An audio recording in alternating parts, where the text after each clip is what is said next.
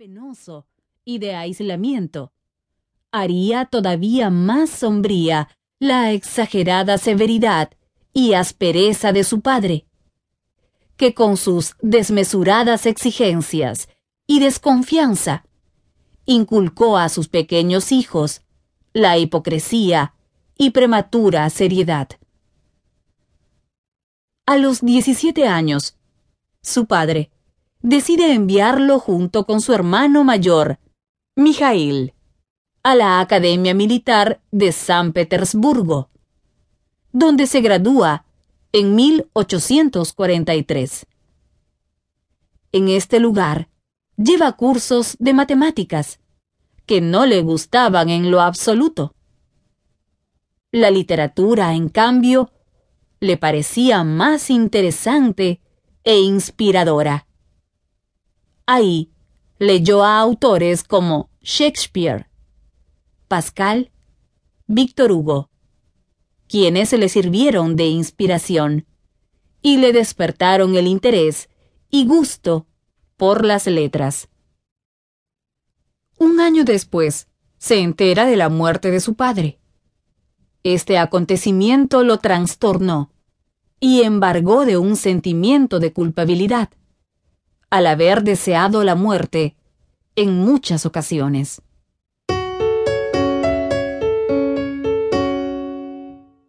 Primeros escritos En 1841, Dostoyevsky escribe sus dos primeras obras teatrales románticas, Mary Stuart y Boris Godunov. Estas piezas que no fueron representadas, llevaban el estilo del poeta romántico alemán Friedrich Schiller, quien era uno de sus escritores predilectos. En 1843, concluye sus estudios de ingeniería, obtiene el grado militar de subteniente y se incorpora a la Dirección General de Ingenieros en San Petersburgo viaja al año siguiente a San Petersburgo y conoce a Honoré de Balzac, el famoso novelista francés de la primera mitad del siglo XIX y uno de los innovadores de la novela realista, a quien el autor, como muestra de admiración, se compromete a traducir. Eugenia Grandet al ruso. Así pues, descubre su verdadera vocación. Se retira del ejército y decide dedicarse exclusivamente a las letras.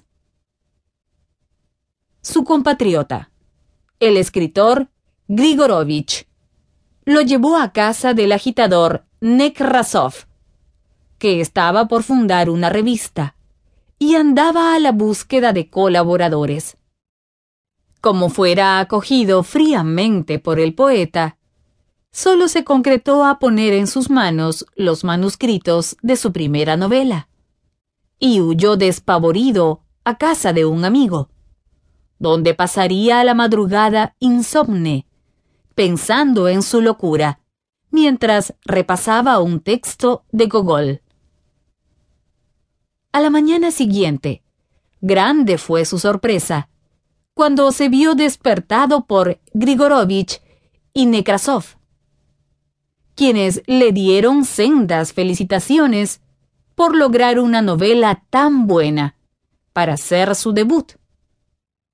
Así, por recomendación de este último, su texto pasó a manos del crítico literario más prestigioso de la época, Sig, hecho que le aseguraba al menos, hasta ese momento, su entrada triunfal a los círculos literarios de moda.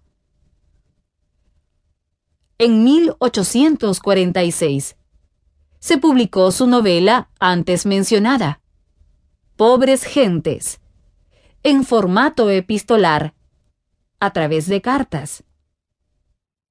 En ella, cuenta la historia de amor de un funcionario estatal